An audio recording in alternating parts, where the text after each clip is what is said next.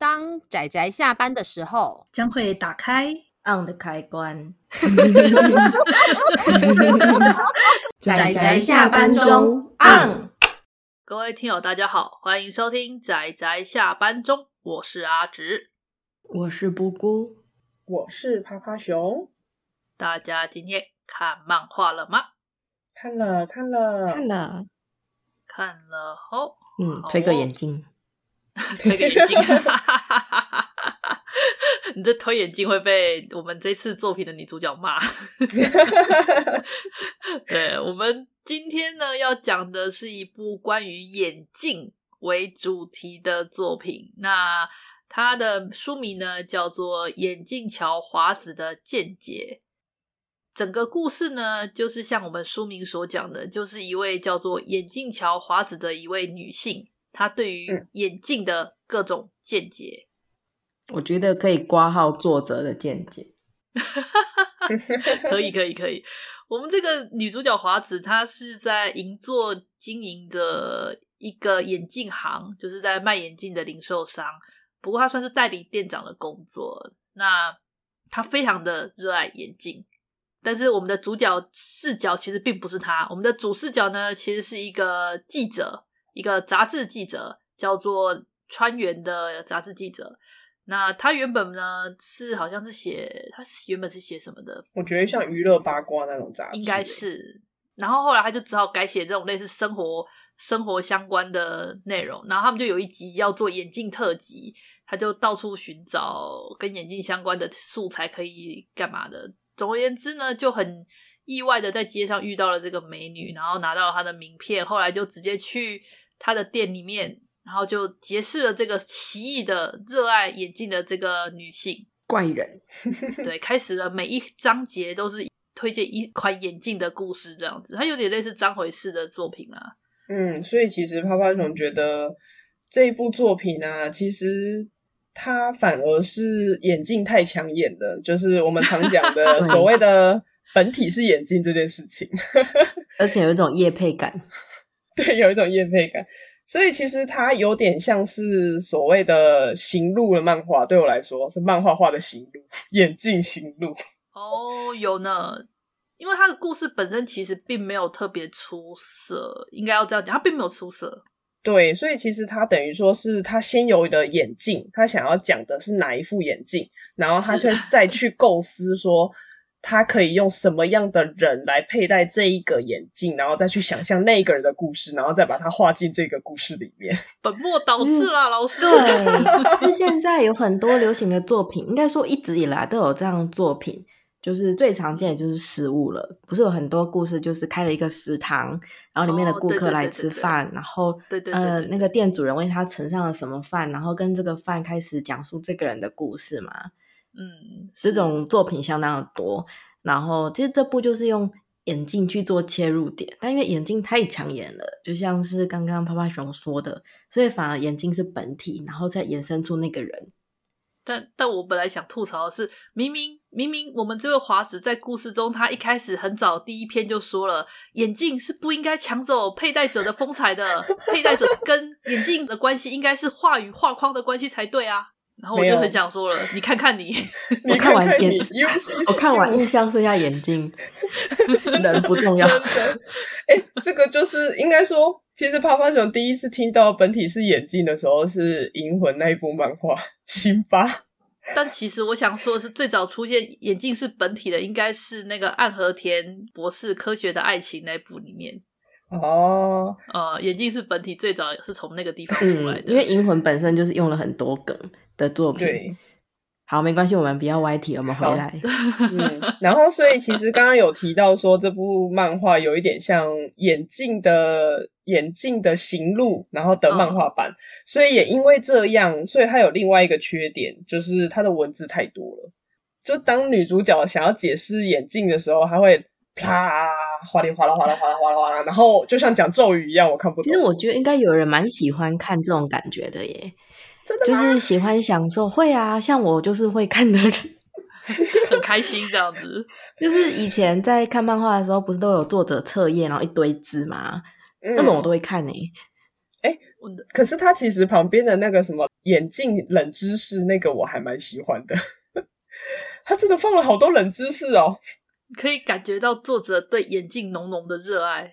对，他也因为这样，所以他有被一个叫什么眼镜娘教团的团体嘛，颁发了眼镜娘部教赏。他是第二回的得主，因为他大力推广眼镜的好处。然后最好笑的是，这部作品里面呢，女主角虽然是在卖眼镜的，但是她完全没有提到关于如何保养眼睛视力的方法哦。她只告诉你如何保养眼镜的方法哦，还有如何 佩戴眼镜的方法哦。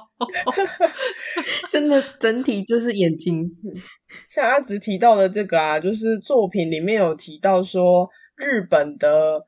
每两个人就有一个人近视。呃，那其实台湾在去年的时候有，像大家稍微查一下，应该就可以在网络上查到很多。就是二零二二年的时候，新闻都有报道说，台湾近视率居全球之冠啊。没错，哇，基本上路上放眼望去，大部分的人都有戴眼镜，没戴眼镜的也大部分是戴隐形眼镜。对对，然后趴趴熊的话是在有在用隐硬式的隐形眼镜做视力矫正，所以啊、每次回诊的时候，就是在那个诊后诊间那边就会看到那种墙壁上贴着的宣导海报的内容，然后里面都会写说近视是疾病，因为近视其实会导致很多很多的病变。然后有一些是不可逆的，就是想想非常的可怕，大家还是好好保养眼睛啊，要爱惜眼睛哦，大家。对，然后最重要的就是，只要光线不足，千万不要再划手机啊！就是晚上睡觉关灯的时候，不要再划手机了，好困难啊，各位，很伤哦，非常伤哦。然后等红绿灯的时候也不要滑，容易出车祸，很危险哦。我们现在在做各种奇怪的劝诱，这样子。但但是，其实我看这部漫画，我一直一直有一个很疑惑的点，就是啊，当女主角很开心的在帮她的顾客介绍眼镜的时候，她都少了一个帮顾客验光的这个步骤，哎，就是帮她确认眼镜、嗯、度数啊什么的，她这部分都没有画进去，啊、我也觉得很困惑。对，而且选择眼镜，它主要都是聚焦在镜框上面，它都没有介绍镜片，哎。对，这一点镜片，其实里面有一个故事是关于，呃，他的客人戴的度数并不合，然后我们的女主角就推荐他一副合度数的眼镜。所以其实关于度数这点，我可以理解，就是他把他验光的一些知识忽略，其实我可以理解。但是关于眼镜镜片这件事情，他竟然没有提到，因为镜片也是一个很大的学问。嗯、对啊，我觉得很可惜。各样的。他专职介绍镜框，但是他的镜框介绍真的很多，让我出乎预料的设计，然后都是有原型的，所以我就会想说，哈，原来这么奇怪的眼镜真的存在哦，存在，啊、所以有种夜配感呐、啊。然后，因为我是想说，我之前玩逆转裁判，嗯、不知道大家知不知道，反正里面有个角色戴了一个很奇怪的护目镜。我当时那个角色登场时，我就被吐槽为什么戴那个护目镜。后来看到这个眼镜乔华子里面，居然真的有那种造型的眼镜哎！我的天哪！有需求就有市场。呃，就我就是觉得原原来如此，并不是，并不是怎么样，原来是我我见识太少，我不懂。我不懂眼镜的世界，并不是 我不该吐槽他的，这样内心反省一下。然后，其实泡泡熊刚开始看的时候啊，觉得男主角偷偷在内心称呼女主角为变态的时候，我心里面想说，其实他也没那么变态，他只是喜欢眼镜而已。然后我在第二集的后段看到那个眼镜嘉年华会上面有一个有一个角色就有提到一件真实世界发生的事情，哦、然后我内心就想说。啊，这就是所谓的现实永远比故事更离奇，是这个意思对吧？我那个里面提到那个世界真的非常好玩，我好震惊啊！要要说吗？我觉得那算是恶作剧行销的一种模式吧，就是关于逆向行销的一种模式。可是，可是他如果现在做的话，我只会想把它当六鸟侠，很奇怪哎、欸，很奇怪，真的很奇怪，这就是变态。时代不一样了，嗯 嗯嗯。对啊，他整部故事真的就是环绕着眼镜，然后我们的男主角就是被女主角这种热爱眼镜的声音给吸引住了，那就三不五时的跑来找女主角。那每次只要男主角来找女主角，就会触发一些故事，这样就类似这种的模式在展开啦。嗯嗯，那这边因为刚刚阿紫有提到，算是他印象最深刻的一副眼镜，然后趴趴熊这边想提说，我这边觉得。这个故事让我印象最深刻，应该是那个电竞游戏玩家的盔甲吧。我觉得那个眼镜还蛮酷的。哦哦，你说那个啊？哎，对啊。其实怎么说，就是作者分明就只是想画眼镜，所以那个故事老实说对我来说没有很印象深刻。我只记得，哦、你就只会记得眼镜。对，我只记得眼镜，怎么会这样？好可怕哦！他把我洗脑到只记得眼镜了。作者计划通了，说不定。然后里面其实我刚看的时候，其实有一句话我看了，其实还蛮该说什么？想吐槽吗？就是有一个配角，嗯、就是当然就是纯粹路过的配角，说他很难以想象说有人会花几万块买一个眼镜，然后想说他的几万块是日元，然后换算成台币。